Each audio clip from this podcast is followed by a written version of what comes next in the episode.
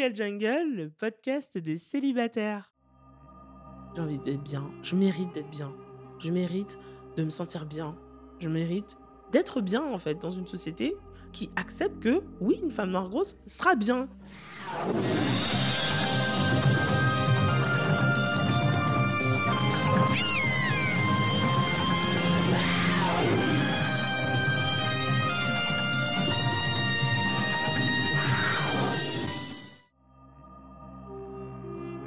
Je suis Louisa Amara et j'ai créé Single Jungle, un podcast dédié aux célibataires. Nous sommes plus de 100 millions dans le monde. En France, l'INSEE estime qu'il y a 41,3% de célibataires, au sens juridique. En effet, les personnes divorcées, dépaxées, séparées, veuves ne sont pas comptées. Nous sommes donc très nombreux et surtout nombreuses. Pourtant, on nous répète que la norme, c'est le couple. Eh bien, ça n'est plus vrai. Dans ce podcast, je reçois des autrices, des auteurs, des expertes du sujet, mais aussi et surtout des célibataires qui nous racontent leur parcours. Ce podcast, c'est le vôtre. Bienvenue Bonjour et bienvenue dans ce nouvel épisode de Single Jungle. Aujourd'hui, j'ai la joie d'être avec Kiemis. Bonjour Kiemis. Bonjour Louisa. Merci de nous recevoir. Nous allons parler de ton œuvre, ton dernier livre. Et pour commencer, je vais me présenter comme d'habitude. Donc, je suis Louisa Amara. Euh, je suis une femme cis hétéro désespérément hétéro, toujours pas bi. je suis euh, une femme grosse, je suis une femme racisée d'origine algérienne, précisément kabyle par mon père, algéroise par ma mère. En termes de situation valide euh, handicap, moi je suis une personne valide pour le moment. Et en termes social, je suis une transfuge de classe. Mon père était ouvrier, ma mère était secrétaire comptable. Et moi, par mon parcours, par les opportunités, je suis devenue une CSP, catégorie socio-professionnelle supérieure. Je suis d'une cadre dans la communication et je fais partie des personnes qui gagnent plus de 2000 euros net par mois après impôt, ce qui me place au-dessus de 67% des Français. Passion stats. Voilà, donc là, je pense que ça me définit sur pas mal de points. Et le dernier point important, je suis célibataire, comme vous le savez, et je n'ai pas d'enfant, je suis donc nullipare ou child free. Voilà, ça me paraît pas mal. Donc, euh, Kiemis, tu peux faire tout autant ou moins comme tu le sens. Ok. Donc, moi, je suis Kiemis, euh, j'ai 30 ans, je suis une femme noire grosse, euh, citadine qui a grandi à Paris. Je suis une femme cis. Moi, je suis. C'est pas que je suis pas transfuge de classe, mais je pense que mes parents ont connu une ascension sociale, eux, petite ascension sociale, puisque toute ma famille vient d'un village du Cameroun et mon père est comptable et ma mère est intendante. Et moi, je suis autrice et poétesse, du coup.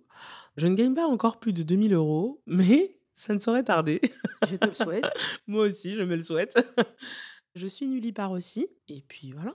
C'est déjà pas mal d'éléments. Mmh je me suis permise de t'inviter parce que je t'ai rencontré au Safe Place il y a quelques semaines déjà, mmh où tu avais fait une conférence passionnante, notamment pour parler de ton livre qui s'appelle Je suis votre pire cauchemar aux éditions Albin Michel.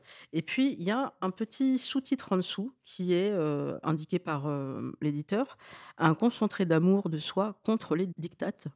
Donc, je suis votre pire cauchemar je pense que c'est important de définir un peu, dans le sens être une femme grosse pour un certain nombre de femmes, mais aussi d'hommes, c'est un cauchemar.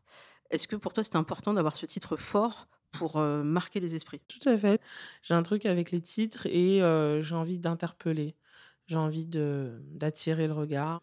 Et je trouve que ce titre-là, c'est un choix aussi qui était assez provoquant et j'avais envie d'un petit peu provoquer parce que c'est aussi un titre qui est issu de beaucoup de discussions que j'ai eues avec des personnes grosses, des femmes grosses, en parlant des personnes minces. Oui, parfois on fait ça. On se réunit entre gros et on parle des minces. Ce qui revenait souvent dans nos conversations, c'est que on se disait mais nous on est vraiment le pire cauchemar des minces en gros. Et du coup, quand je cherchais un titre, c'est pas le premier titre qui est venu, mais on en discutait avec mon éditeur et il m'a dit non mais c'est notre titre en fait. C'est mmh celui-là, en fait. C'est celui-là qui parle, c'est celui qui intrigue. Et puis, il est illustré magnifiquement. Donc, on voit mmh une femme rayonnante, belle, noire, en maillot de bain ou en lingerie? En lingerie ou en maillot de bain. Rose, un rose assez éclatant. Et on voit que cette femme, bah, elle a des vergitures et elle est souriante et pimpante. Et, et voilà. Et c'est OK. C'était quand la dernière fois que vous avez vu ça en couverture d'un livre, en fait? Bah, never, je pense. Ou peut-être d'un magazine et encore, c'est peut-être avec Iseult et encore, il faudra chercher loin, je pense. Je pense que, heu, effectivement, heu, c'est pas très commun. L'idée que j'avais quand, heu, j'ai pensé à cette couve, qui est réalisée par la dessinatrice, de talent, Ina Hunt, c'est que justement, je voulais un jeu entre le titre et la couverture. Parce que le titre est dur, il est dur envers mon propre corps, il peut être aussi dur pour des personnes qui sont grosses, parce que je parle de grossophobie. J'avais envie d'une couverture, lumineuse. J'avais envie d'une couverture, pas qui scintille parce qu'elle scintille pas, hein, il y a pas des glitters. Peut-être qu'on aurait dû mettre, des glitters d'ailleurs, mais bon. Mais j'avais envie, voilà, d'une image à la fois qui illustre le titre, mais aussi un truc, qui nous fasse du bien, qui me fasse du bien. L'écriture d'un livre, c'est quand même assez égocentrique j'avais envie d'une couverture qui, quand on la voit, on se dit: «Ah waouh!» et du coup, Ina est très talentueuse. J'ai eu beaucoup de chance de la rencontrer et je me suis dit: «Non, mais c'est cette dessinatrice que je veux et je pense qu'elle va réussir à rendre ce que je veux».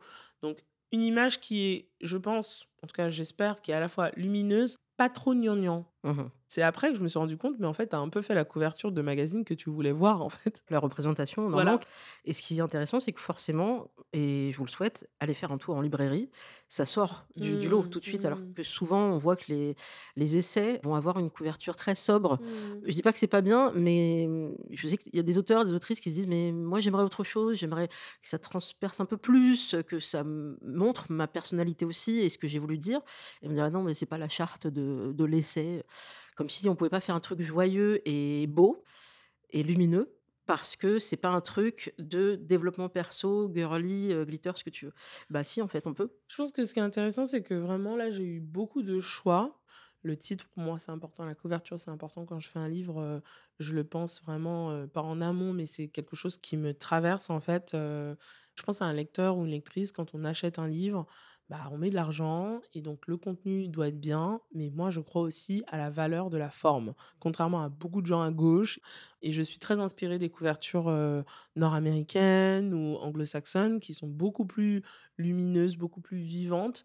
Moi, je ne veux pas le truc classique du style, il y a ma photo et heu, il y a une couve, heu, blanche ou beige et il y a juste ma photo il y a un espèce de bandeau. Moi, je veux pas ça et je pense que j'ai aussi la chance de rentrer dans un moment éditorial où il y a beaucoup de choses qui sortent sur le féminisme. Il y a quelque chose qui est fait autour du graphisme et les couvertures sont aussi un peu différentes. Bah, du coup, on va rentrer dans le dur Mmh. du livre et de ton combat, heu, et tes combats. Je vais reprendre peut-être les mots de de Célia lors de ce cette conférence au Safe Place où elle, elle avait expliqué donc il y avait pas forcément de statistiques, mais faites le test autour de vous. Moi, j'ai commencé à le faire, c'est effrayant. Demandez aux gens si la perspective de prendre 10 kilos les effraie plus que de perdre quelques années d'espérance de vie. Et vous allez voir, ça fait peur. Il y a quand même un certain nombre de gens qui prennent le temps de réfléchir et se dire: «Non, quand même, c'est important de vivre, en fait, si possible en bonne santé et Mmh prendre 10 kilos ne va pas me mettre dans une situation de santé difficile. Donc je préfère avoir le le plus de temps à vivre sur cette terre que de prendre 10 kilos. Enfin, c'est pas grave, quoi.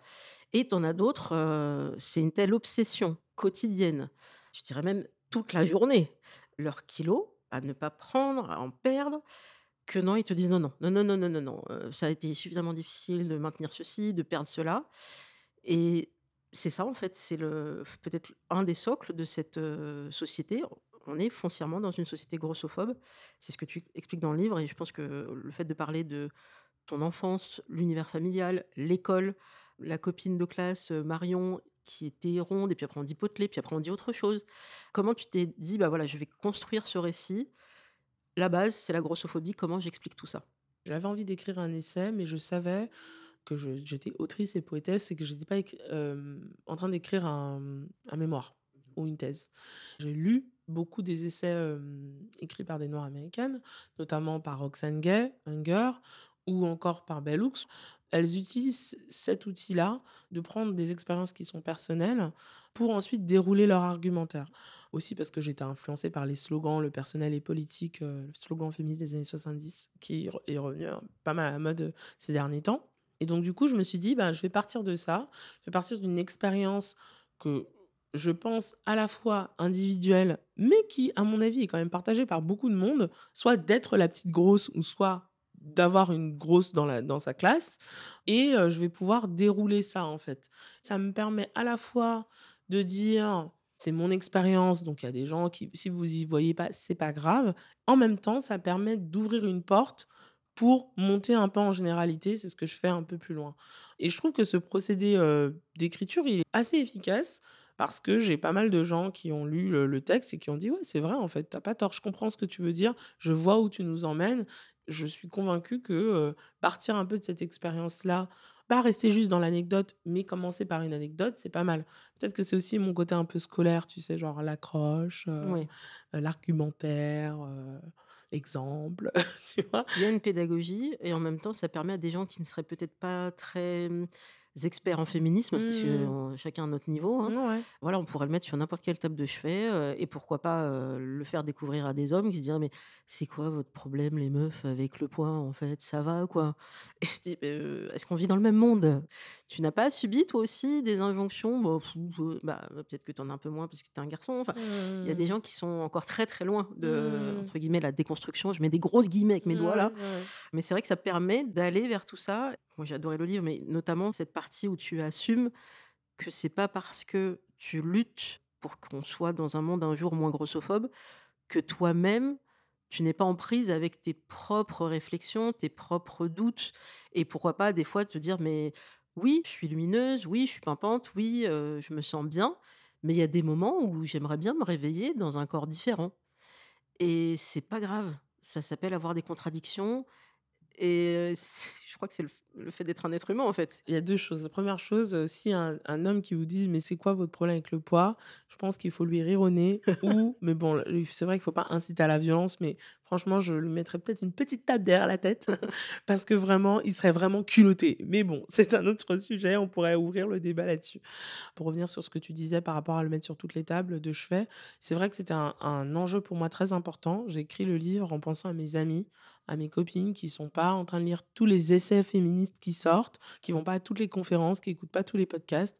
J'ai eu la chance d'être à Albin Michel, qui est une maison qui a une force de diffusion assez importante. Et du coup, c'était important pour moi de me dire c'est quelque chose que je veux de grand public. Donc, ça me fait plaisir que tu me dises ça parce que c'était vraiment l'objectif. Un truc que tu veux offrir à ta petite sœur ou à ta cousine ou à ta copine ou à ta collègue de boulot et tu lui dis, bah voilà, lis ce truc, ça peut te parler ou peut-être que ça va pas te parler, mais essaye, regarde et puis tu vas voir. Et ça, je trouve que c'est vraiment l'objectif. Ensuite, par rapport aux contradictions, mmh c'était super important pour moi parce que je pense, mais c'est peut-être mon avis, que parfois, quand on écrit des essais, ou même qu'on est investi de nos convictions, encore une fois, c'est un peu une stratégie pour convaincre, mais je suis sincère, hein, c'est pas parce que c'est des stratégies que je le pense pas aussi. Je pense que parfois, on se met dans une posture ou une position qui peut paraître aux autres comme étant un peu donneuse de leçons on donne des leçons, voilà, c'est comme ça qu'il faut faire, tu sais, c'est comme ça que le monde est, etc. etc. C'est ce que je dis dans mon livre, on va pas mentir. J'ai un, propos, j'ai euh, des idées sur pourquoi on est dans ce monde euh, grossophobe, sexiste, raciste, etc. Et je les dis, je les affirme, j'essaie de m'aider de, de chercheurs, euh, de, d'anecdotes, etc., etc., d'études et de sources universitaires, mais je fais ça et en même temps, j'ai envie d'être honnête. D'être honnête en disant, c'est pas parce que j'ai fait tous ces trucs-là que je suis parfaite tous les jours. Parce que je pense que parfois, parce qu'on a ces convictions-là, parce qu'on a envie d'avoir un meilleur monde, on pense qu'on doit être parfait. On pense qu'on doit être un militant parfait, une militante parfaite, etc. Et c'est aussi le, propre, je pense, d'un phénomène de notre époque qui fait que on doit incarner nos, convictions, et puisqu'on pense que nos convictions parfaites, alors ça veut dire qu'on doit incarner la perfection. Bah non, c'est faux en fait. C'est totalement faux. En tout cas, moi, je sais que je suis imparfaite. Donc, euh, et si on doit attendre d'être parfait pour euh, incarner ces combats, bah, personne ne fera jamais rien. On va juste s'épuiser, on va juste euh, se renfermer dans d'autres choses parce qu'on va être imparfait, on va commettre des erreurs, on va peut-être être, je ne le souhaite pas, mais violent, parce qu'on est dans une société violente. Et du coup, il faut se donner cette place, et je choisis de le faire dans le livre, d'être vulnérable, d'être imparfait, parfois se tromper, parfois dire que, ben, pour parler de la grossophobie par exemple, mais même du racisme ou d'autres choses, les codes de beauté, c'est des choses qu'on ingère depuis qu'on est enfant, et que c'est pas parce qu'on lit 10 essais que on arrête de vouloir être mince. Et je pense qu'il faut le dire en fait, il faut être honnête. Et le fait d'être honnête, je pense que ça rend beaucoup plus accessible aussi nos convictions. Alors justement, je voudrais partager une petite anecdote, heu, personnelle là-dessus. On va parler un peu de santé mentale quand même à un moment donné dans cet épisode. J'ai la chance d'être suivie, heu, par une psy, que j'adore et je fais un gros travail avec elle depuis longtemps et j'avais commencé déjà moi avant sur, mon estime de moi. Comment j'ai évolué là-dessus? Alors j'ai eu cette chance de pouvoir me dire: «Je vais trouver quelqu'un qui va rentrer dans mon budget», donc heu, c'est vraiment pas évident pour tout le monde. Je vous mettrai tous les liens. Il y a des choses à faire. Peut-être vous n'êtes pas informé de vos droits là-dessus. Mmh Et je sais qu'aujourd'hui, avec cette assise que j'ai de 2 ans et demi, presque 3 ans d'aide psychologique, je suis capable maintenant de dire que je me sens bien comme je suis, que je suis belle et séduisante comme je suis et que si je tombe pas forcément sur des hommes non grossophobes et ben, c'est pas grave. C'est que peut-être il y en a moins et que c'est comme ça et parce que la société a engendré ces hommes-là. Ce qui fait que je suis capable aussi de répondre, sans que ça me trigger dans tous les sens, Mmh à un homme qui me dit, alors qu'on a eu un certain nombre de dates et qu'on est passé à l'horizontale et que dit: «Mais au fait, heu, mais pourquoi t'es grosse?» Alors, heu, je vais répondre à ta question, mais pour les prochaines femmes que tu côtoieras, ne pose pas cette question. Mais il y a des gens qui posent des questions: «Pourquoi t'es grosse et toi pourquoi t'es petit?» Enfin bon, j'allais être horrible et franchement là, c'est la version soft parce que là, j'allais dire j'allais dire autre chose. Pourquoi Et tout n'est pas gros chez toi, tu vois? Justement, on pourrait se poser plein de questions. Non mais Tu vois qu'il y a de la naïveté. Alors la naïveté, elle a bon dos au bout d'un moment, c'est que là, heu, on est quand même sur un homme là qui a 48 ans, qui non est mais qui est qui est la pas naïveté à 48 ans, absolument pas. qui est papa d'une fille en plus. Seigneur Jésus. Oui, j'espère qu'il va l'élever dans un autre monde et qu'il va s'éduquer parce que là aussi, ça n'est pas notre charge mentale à nous les femmes d'éduquer les hommes, hein.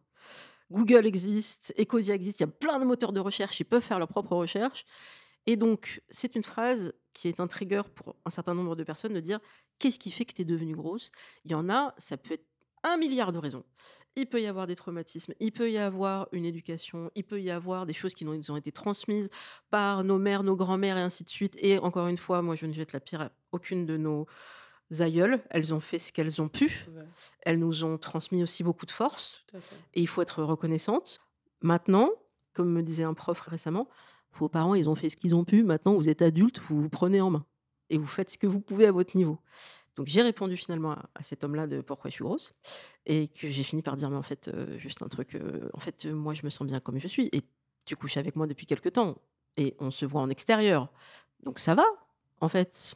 Est-ce que je peux avoir une question sur le moment où il t'a posé cette question? Parce que peut-être que je suis pas encore assez guérie, c'est possible, parce que vraiment, j'arrive pas à comprendre dans quel Le contexte ou? En fait, si, c'est juste que là, je vais partir sur je suis désolée, je vais partir sur une une rente.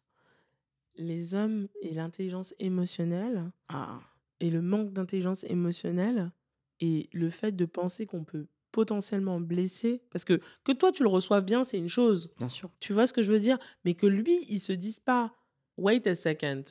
Tu vois? Si elle m'en a peut-être pas parlé, c'est peut-être qu'elle en a pas envie d'en parler ou peut-être tu vois, cette idée de penser que genre tu as le droit de tous est-ce que c'est un blanc? Oui. Tu vois? Je pose la question, mais I mean, Of est-ce que je suis surprise? of course. Pas vraiment. Tu vois ce truc, Voilà. bref. dire, attends, est-ce que oui, avant de poser une question, bon, quand on est en classe, on dit qu'il n'y a pas de questions stupides, mais là, on est dans une relation humaine d'ordre, heu, pas sentimental, mais pour moi, dès Mmh. lors qu'il y a une un échange de fluide, de sexualité, il y a aussi des émotions qui se transmettent et on a affaire à un être humain en face de nous qu'on n'a pas envie de blesser. Donc là, on se balade dans les rues d'Ivry, 22:00 Mmh et au fait, pourquoi tu es grosse? Non mais sérieux, Ça tombe comme ça. sérieusement. Alors, heu, je commence par où et et en plus après je me suis dit: «Pourquoi je lui réponds? Qu'est-ce qui fait que je lui réponds?» parce que la pédagogie, expliquer, expliquer pour les futures femmes. Donc je referme cette, heu, parenthèse, mais la grossophobie est tellement présente partout, Ouais. comme c'est expliqué dans dans ton livre, que c'est le genre de questions qui peuvent arriver mais ça va même arriver dans un milieu professionnel, même partout. Et comment on se protège de ça? Et peut-être se dire: «Mais moi, j'ai pas à m'expliquer, j'ai pas à me justifier». Encore plus dans un cadre professionnel et tu avances pas mal de de ressources.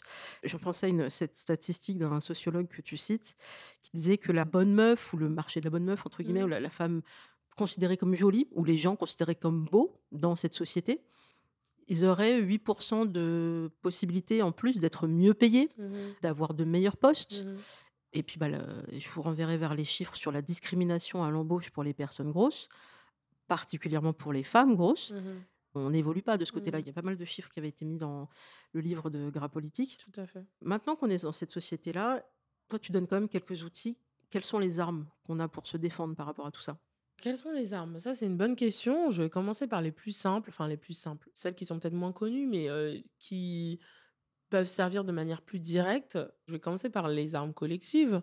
On parle du Gras Politique. Le Gras Politique, c'est une association, je dirais, un groupe militant qui œuvre justement pour, lutter contre la grossophobie et je pense que si on est victime de discrimination, il faut pas, hésiter à se tourner vers ce type de groupe, en fait, militant et je vais même aller plus loin. Je pense que beaucoup de syndicats devraient engager le Gras Politique pour que le Gras Politique vienne faire des formations dans les syndicats, au travail, pour pouvoir gérer ce type de problématique.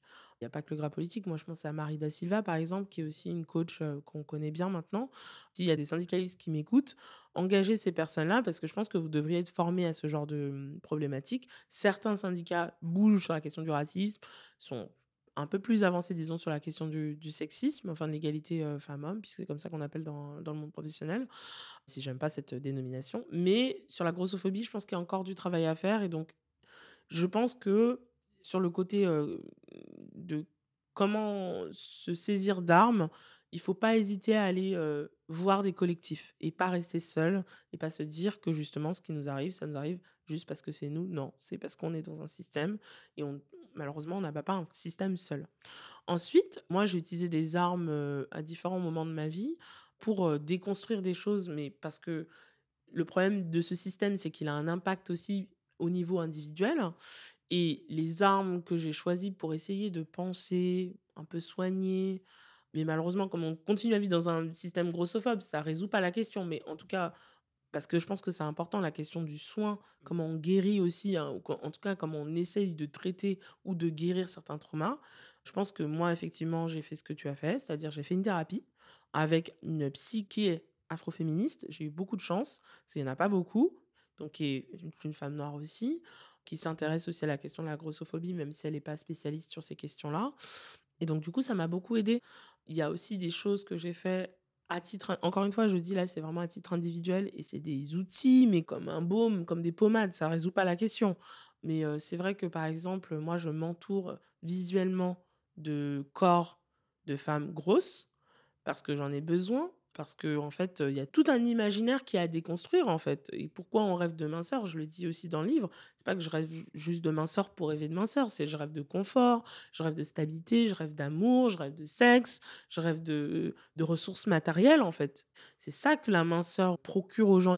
C'est Célia Potiron dont on parlait tout à l'heure, qui est une archiviste et journaliste et brillante femme martiniquaise, hem, qui a fait plein de choses et qui va encore faire plein de choses.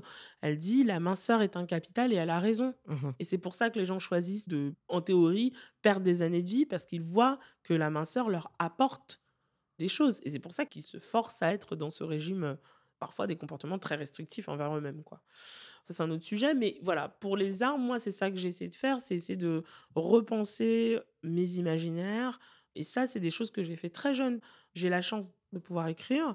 C'est la seule chose l'une des rares choses que je sais faire de mes 10 doigts, c'est d'écrire et du coup, quand j'étais plus jeune, par exemple, j'écrivais énormément de livres qui mettaient en scène des femmes grosses qui vivaient des petites amourettes parce que bon, bah, forcément, c'était un peu compliqué parce que j'évoluais dans un petit milieu de classe moyenne avec beaucoup de blancs, Mmh mh. donc autant vous dire que le fait d'être noire et le fait d'être grosse, ça te met pas, heu, tu as pas facilement des copains, on va dire ça comme ça, même tu en as pas et donc du coup, l'imaginaire créé, ça m'a permis aussi, je pense, de continuer à à avoir foi, en fait, avoir et de croire et de un peu de me soigner. Et ça, j'ai appris ça et je le dis dans dans le livre, de ma mère. Je l'ai appris même si, au début, je comprenais pas ce qu'elle me disait et c'était pas sur la grossophobie, elle, c'était vraiment spécifiquement sur les femmes noires. Elle me disait toujours quand je regardais les trucs: «Mais où sont les femmes noires? Mmh mh. Et un peu où tu es?» Même si ça me saoulait parce que je voulais regarder mes séries, ça m'a quand même forcée à me dire: «OK», à me poser cette question de la représentation, même si on le disait pas elle le disait pas comme ça. Tu vois? Ça m'a forcée à me poser cette question-là et moi, je du coup, je créais d'autres univers et puis ensuite, quand il y a eu les réseaux sociaux, par exemple, moi, sur mon fil, heu, Instagram, hem, personnel, il y a pratiquement que des femmes noires. Heu, Parce que parce que du coup, tu as liké les bons Oui, parce que contenus? je like, heu, des contenus de femmes noires grosses. Parce que pour moi, ça a été important, heu, quand j'ai eu 15-16 ans, par exemple, je pense au blog, de Stéphanie Zwicky, je pense au blog de v Gaëlle Prudencio, évidemment, dont je parle beaucoup dans le livre, qui m'ont donné, en fait, des images de femmes noires qui s'habillaient. Elles étaient plus âgées que moi, forcément, mais elles s'habillaient. Ben, ça m'a fait du bien et du coup, j'ai gardé, en fait, ce réflexe de me dire: «Bon, bah, moi, ce que je veux quand j'ouvre Instagram, ben, il y a plein de trucs, mais il y a plein de femmes noires grosses. Il y a pas de femmes blanches minces, en fait. Il y en a pas. Enfin, il y en a quelques-unes, genre des écrivaines, des créatrices, voilà, des personnes que je suis parce qu'elles créent Mmh mh. et qu'elles proposent quelque chose, mais je ne m'entoure pas de ces images parce que je sais que ça me fait du mal, en fait. Je sais que parce qu'on est dans cette société qu'on connaît, donc heu, qui classe, qui hiérarchise les corps et qui hiérarchise les femmes et c'est une société qui est misogyne aussi envers les femmes qui ont des corps plus conventionnellement attirants, on va dire, mais heu, qui les hiérarchise quand même. Je sais qu'être constamment exposée à ces images d'une perfection qui n'est pas de mon corps, ça me fait énormément de mal. C'est violent. C'est très violent et d'ailleurs, c'est pas que moi, puisqu'on sait qu'Instagram, heu, augmente, heu, les cas d'anxiété, de dépression, parce qu'on a tendance à se comparer, parce qu'Instagram est conçu comme ça et aussi, on sait que, par exemple, il y a encore beaucoup de jeunes femmes, malheureusement et de femmes, qui sont victimes du trouble de comportement alimentaire. Ça ne diminue pas et je pense que c'est aussi parce qu'on est constamment bombardés de cette image de la perfection, de femmes qui sont censées être parfaites et on nous rappelle qu'on n'est pas ces femmes. J'ai besoin de me lever le matin, en fait. Il faut une motivation. Voilà, j'ai envie de faire des trucs et puis, en fait, il y a aussi un truc, je pense, qui, d'après mes amis, qui m'est propre, mais que je pense que tout le monde devrait avoir, même si c'est très, hem, je sais pas comment le dire autrement. Je pense qu'on a tous droit au bonheur et surtout, en fait, on va d'abord, je vais commencer par moi, je pense que j'ai le droit de me sentir bien et j'ai pas envie d'attendre d'être mince. J'ai pas envie d'être spectatrice de ma propre vie parce que je suis grosse Mmh mh. et donc du coup, je pense qu'il y a aussi ce truc en moi qui me dit: «En fait, j'ai envie d'être bien. Je mérite d'être bien. Je mérite de me sentir bien. Je mérite d'être bien, en fait, dans une société qui accepte que, oui, une femme noire grosse sera bien. Elle a le droit» et c'est pas que moi. Je pense pas que je suis spéciale.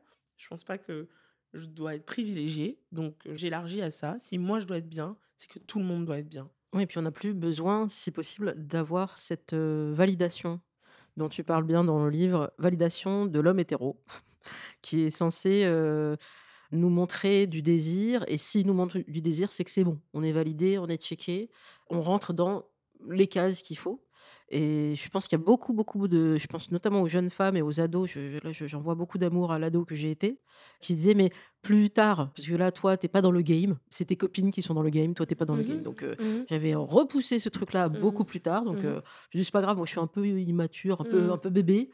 Pour autant, j'avais des désirs, j'avais une fixette par semaine sur, heu: «C'est lui qui est beau cette semaine». Voilà et je regarde que lui. Puis la semaine prochaine, ce sera quelqu'un d'autre, mais parce que je n'assumais pas qu'en fait, il me plaisait vraiment beaucoup et que j'osais pas aller vers ces hommes-là parce que je suis pas du tout accessible Mmh. et finalement, on grandit et je me suis dit: «Mais» alors, je sais pas s'il faut le faire, hein. Moi, je l'ai fait, choper le beau mec du lycée que tu pouvais pas choper, mais tu le chopes plus tard quand tu es adulte. Mmh. Bah, là, tu fais un espèce de high five, heu, à toi de tes quand tu étais plus jeune et heu, ouais, puis ça c'est pas comme, heu, j'imaginais, en fait. Parce que tu as tellement Fantasmer, heu ouais, tu as mis des des paillettes partout Bah oui.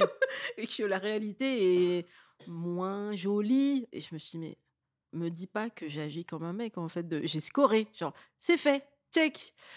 Bah, écoute, parfois, on a besoin de se faire ces petits comment elle appelait ça ma psy? Non, c'est pas elle, c'est moi qui avais utilisé ce mot. La phase palmarès. Ah non, palmarès.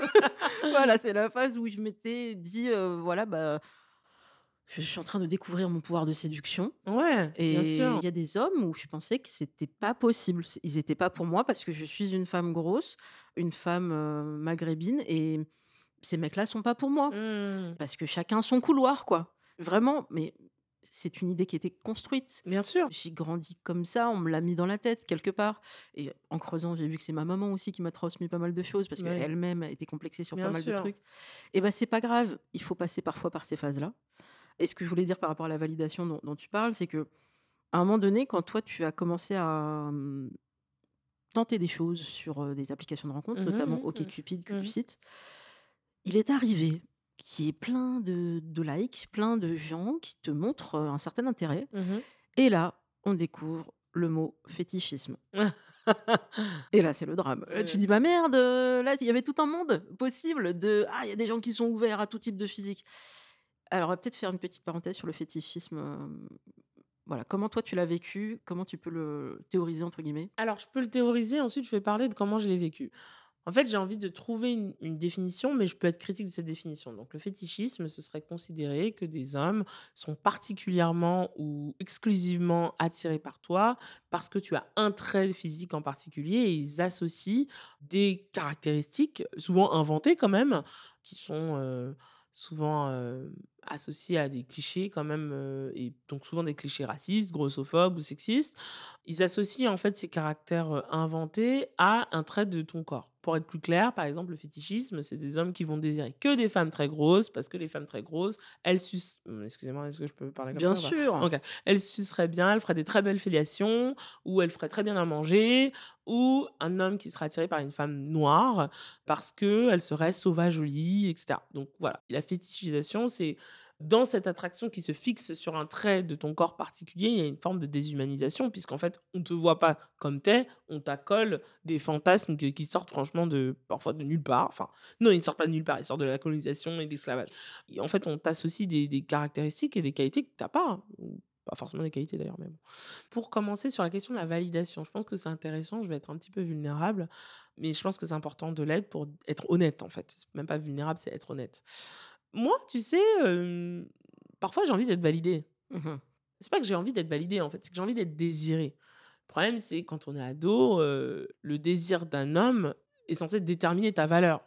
C'est ça qui est gênant pour moi et je pense que parfois on confond un peu les 2 parce que moi, je suis toujours attirée par des hommes et du coup, être, désirée par un homme, c'est plaisant. Enfin, par pas tous les hommes, mais être désiré par un homme, c'est plaisant. Donc ça, c'est OK. Maintenant, la problématique, c'est que beaucoup d'adolescentes, et moi la première, considéraient que si elles n'étaient pas désirées par les hommes, et je pense que c'est important de dire quels hommes. Des hommes de classe moyenne, en général quand même blancs, mais parfois des personnes aussi racisées, mais qui incarnent un peu ce qu'on considère comme étant cool. Donc, heu, vous savez, comme parfois ça marche comme ça dans les lycées, il y a quand même des hiérarchies implicites, heu, entre les élèves. Et bien, du coup, ça veut dire que tu n'existes pas. Ça veut dire que tu vaux rien, ça veut dire que tu es trop moche et être moche pour une ado, mon Dieu, même pour beaucoup de femmes encore d'ailleurs. Je dis pour une ado, mais pas juste pour une ado. La question de la beauté et de d'être, moche, c'est je pense que c'est comme si tu disais que c'était une sentence de mort pour beaucoup de femmes. Parce que beaucoup de femmes considèrent que leurs valeurs, heu, viennent de leur beauté Mmh mh. et la beauté est aussi un capital donc ça s'explique, mais voilà. Mais tout ça pour dire que quand je suis allée sur, heu, OkCupid, c'est un moment où j'ai 19 ans, j'ai toujours pas eu de copain, je rentre, dans la proche région parisienne et là, en fait, je me rends compte que: «Ah mais attends, je plais, en fait». Sauf que ça fait quatre cinq ans, même plus, que j'ai déjà du désir pour des hommes. Mmh mh. Donc quand on est adolescent, ça paraît long, ça paraît très long et pareil que toi, moi, je je suis très orgueilleuse et l'idée d'aller me déclarer à des hommes qui ne me plaisaient pas, m'horripilait et m'horripile toujours d'ailleurs. Je suis très, très orgueilleuse, j'avoue que j'ai pas ce truc. Toutes les femmes ne sont pas comme ça, mais je pense que comme on a beaucoup intériorisé le cliché de la grosse dans les films, qui va aller déclarer son amour et qui est moquée Mmh mh. par, heu, les amis et l'homme, donc qui est un peu le cauchemar de l'homme hétéro. Je pense que beaucoup de femmes grosses et beaucoup de femmes qui ne sont pas dans les codes de beauté veulent se protéger des moqueries et Mmh de mh. l'humiliation et du coup ne disent pas qu'elles désirent des gens. Oui. La peur aussi, du fameux pari qui est arrivé certaines à plein de filles, où en fait le beau mec il vient te parler et tu dis: «Mais qu'est-ce qui lui arrive à lui? Pourquoi il vient me Ouais, parler? Ah bah, peut-être que je lui plais» ouais, et en fait le mec il avait fait un pari avec ses copains, quoi. Voilà. Donc voilà, il y a cette peur de l'humiliation en fait, Ouais. qui est parfois, qui est arrivée à des gens, qui est très violente.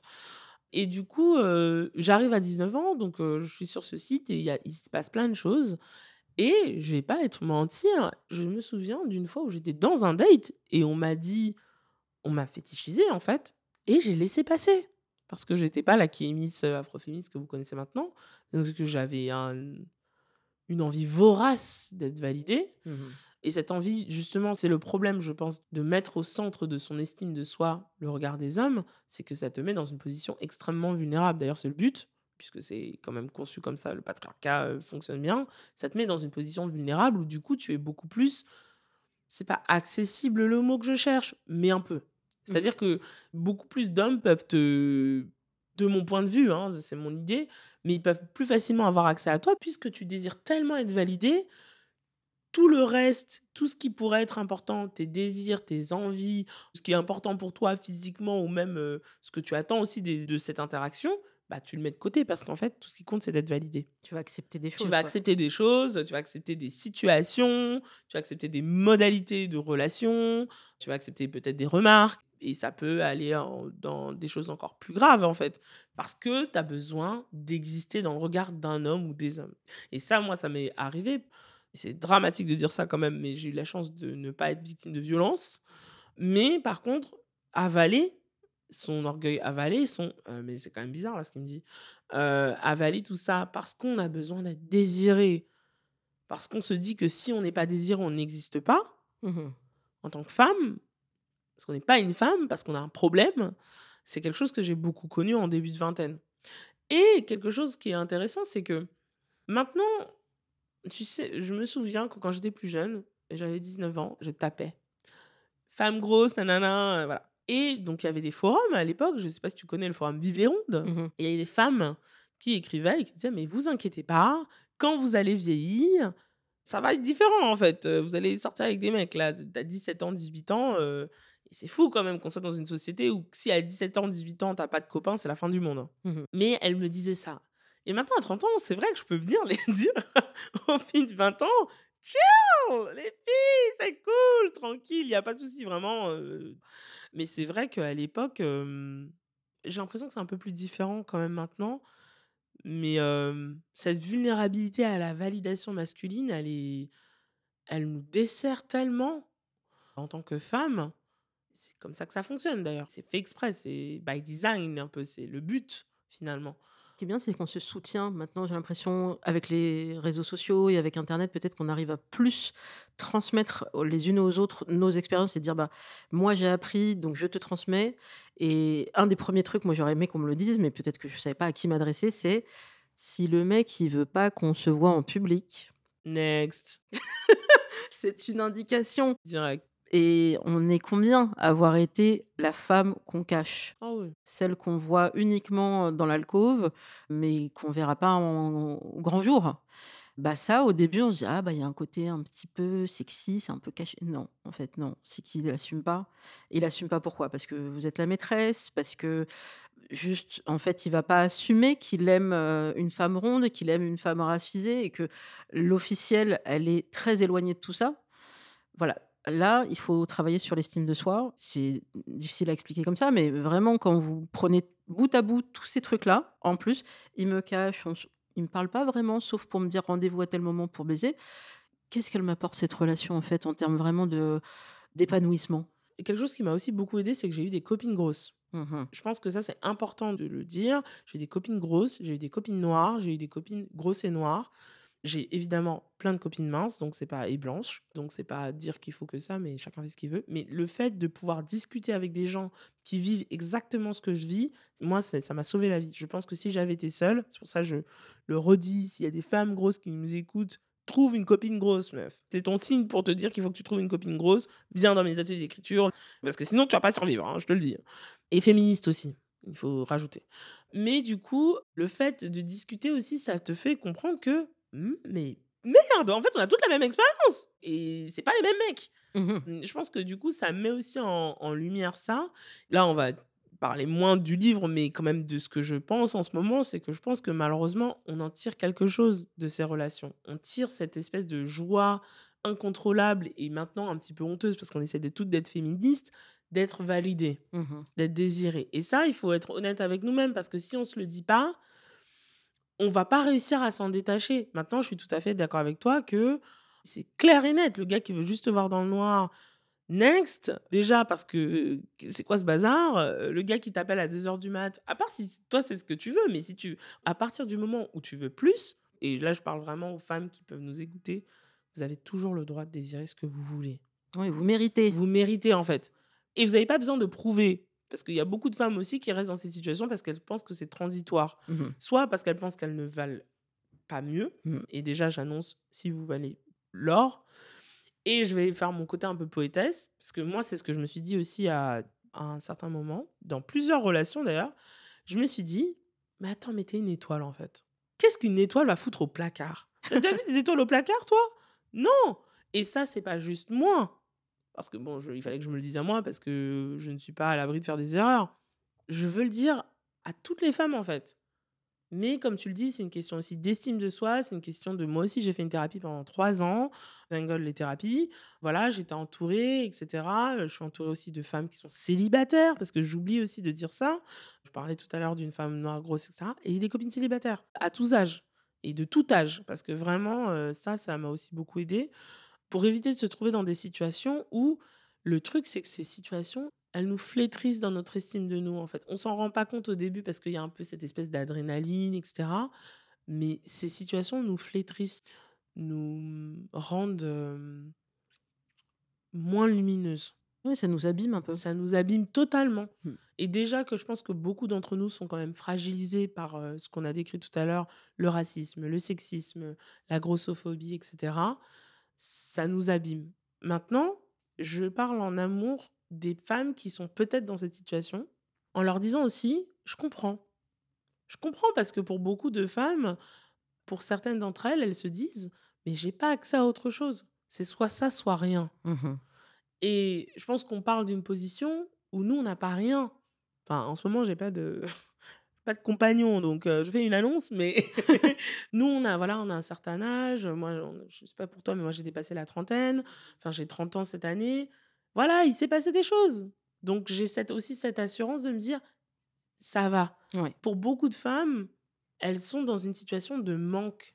Donc, elles se mettent dans ces situations qui les flétrissent parce qu'elles se disent Mais si c'est tout ce que j'ai. Et c'est dur en fait. Ne voyez pas ces mecs, s'il vous plaît, parce que vraiment, c'est des boulets. Et vous leur donnez votre lumière. Ils sont pas là pour vous faire la charité. Ils sont là parce que vous êtes lumineuse et que vous êtes la vie et que vous êtes la flamme et que vous êtes la joie et la jouissance. C'est pour ça qu'ils viennent. Mais c'est plus facile pour eux de pas vous dire parce que comme ça, ils peuvent vous utiliser sans rien vous donner. Si en ce moment c'est dur, je comprends. Ouais, après, moi, donc effectivement, je suis un peu plus âgée, euh, 42 ans, même si je ne les fais pas, Mais pas du tout. n'est-ce pas? Moi, j'ai choisi pour le moment d'être célibataire euh, non abstinente, c'est-à-dire que j'ai euh, plusieurs amants. Et dans mes amants, il n'y en a aucun qui me dit on ne pourra pas se voir en extérieur. C'est des amants où je vais pouvoir les voir, aller au restaurant avant d'aller faire des câlins ou après, peu importe le timing, où on va prendre plaisir à simplement discuter. Parce que la discussion avant les câlins et après post-câlin, parfois c'est encore plus intéressant que les câlins en en eux-mêmes, que la partie sportive, euh, exercice physique. Donc, en fait, à vous de choisir ce qui vous intéresse.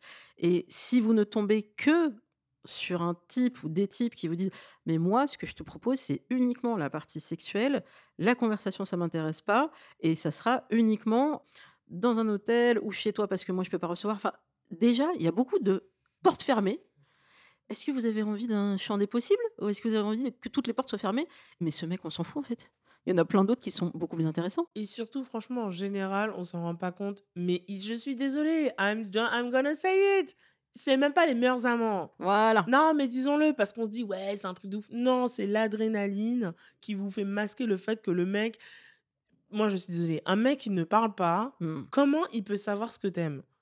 Parce qu'ils ont aussi un truc de. Ils sont pas intéressants. Enfin, les femmes ne les intéressent pas. C'est pas pour les diaboliser, même si je pense que vraiment c'est des boulets, ils aller en thérapie et arrêter de faire chez les meufs, mais c'est autre chose. Et certains vont en thérapie d'ailleurs, mais bon, bref. Mais bon, bref, passons.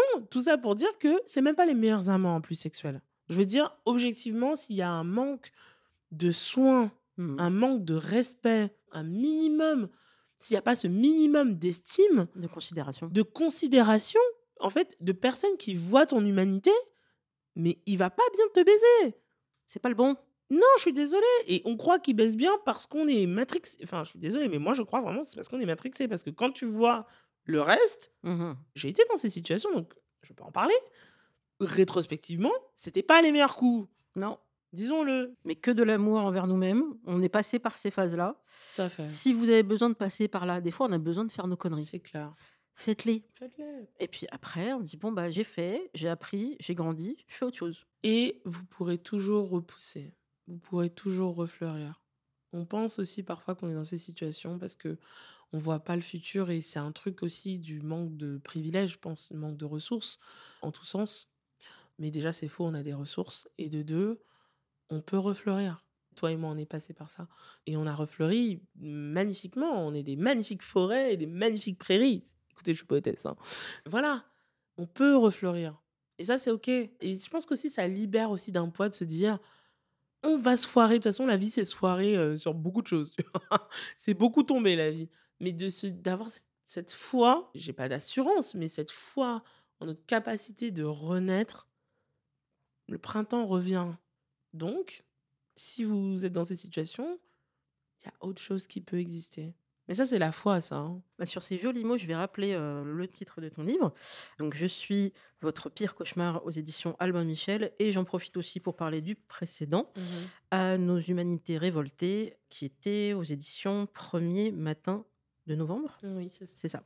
Est-ce que tu veux en profiter peut-être pour citer un, coup de cœur des artistes, des personnes qui aimeraient avoir un peu de lumière? Alors, évidemment, je vais parler d'À propos d'amour de Bellux, puisque c'est littéralement un de mes classiques of all times que j'adore. Donc Bellux, je vais la présenter très très rapidement. C'était une femme féministe afro-américaine, une féministe noire, une grande penseuse de la fin du XXe qui est décédée malheureusement l'année dernière, qui nous a nous a laissé avec joie un nombre incalculable d'œuvres. L'une des œuvres de référence, c'est à propos d'amour, donc All About Love, qui parle justement de la question de l'amour, de l'éthique de l'amour, qui la repense à l'aune de ses réflexions et de ses analyses féministes et antiracistes. C'est un livre magnifique que je conseille à tout le monde. Le deuxième livre que je trouve très intéressant, c'est le livre d'Elisabeth Gilbert, Comme par magie. Elisabeth Gilbert a écrit Mange, Prix, M. Mmh Mais le vrai classique, c'est Comme par magie, donc Big Magic, qui parle de la question de la création, de la créativité. Moi, je l'ai lu parce que voilà, j'avais envie de lire des écrivaines et des écrivains parler de création et de créativité, mais tout le monde devrait lire ce livre. Il y a beaucoup de joie, beaucoup de magie. Et sinon, l'album de Beyoncé Renaissance, c'est mon album de l'année. Beyoncé est méga privilégiée, elle incarne la beauté, etc. Donc voilà. Mais cet album-là, c'est un album tellement joyeux. Je sais pas si c'est parce que c'est mon album de rupture. Et moi, cet album m'a sauvé, m'a donné énormément de lumière. Et ça, je trouve que voilà, c'est. On va enfoncer des portes ouvertes, mais je trouve que Beyoncé, c'est une grande artiste pour ça parce que. Enfin, j'aime beaucoup tous les opus de Beyoncé, mais ces derniers opus, je trouve qu'elle a vraiment.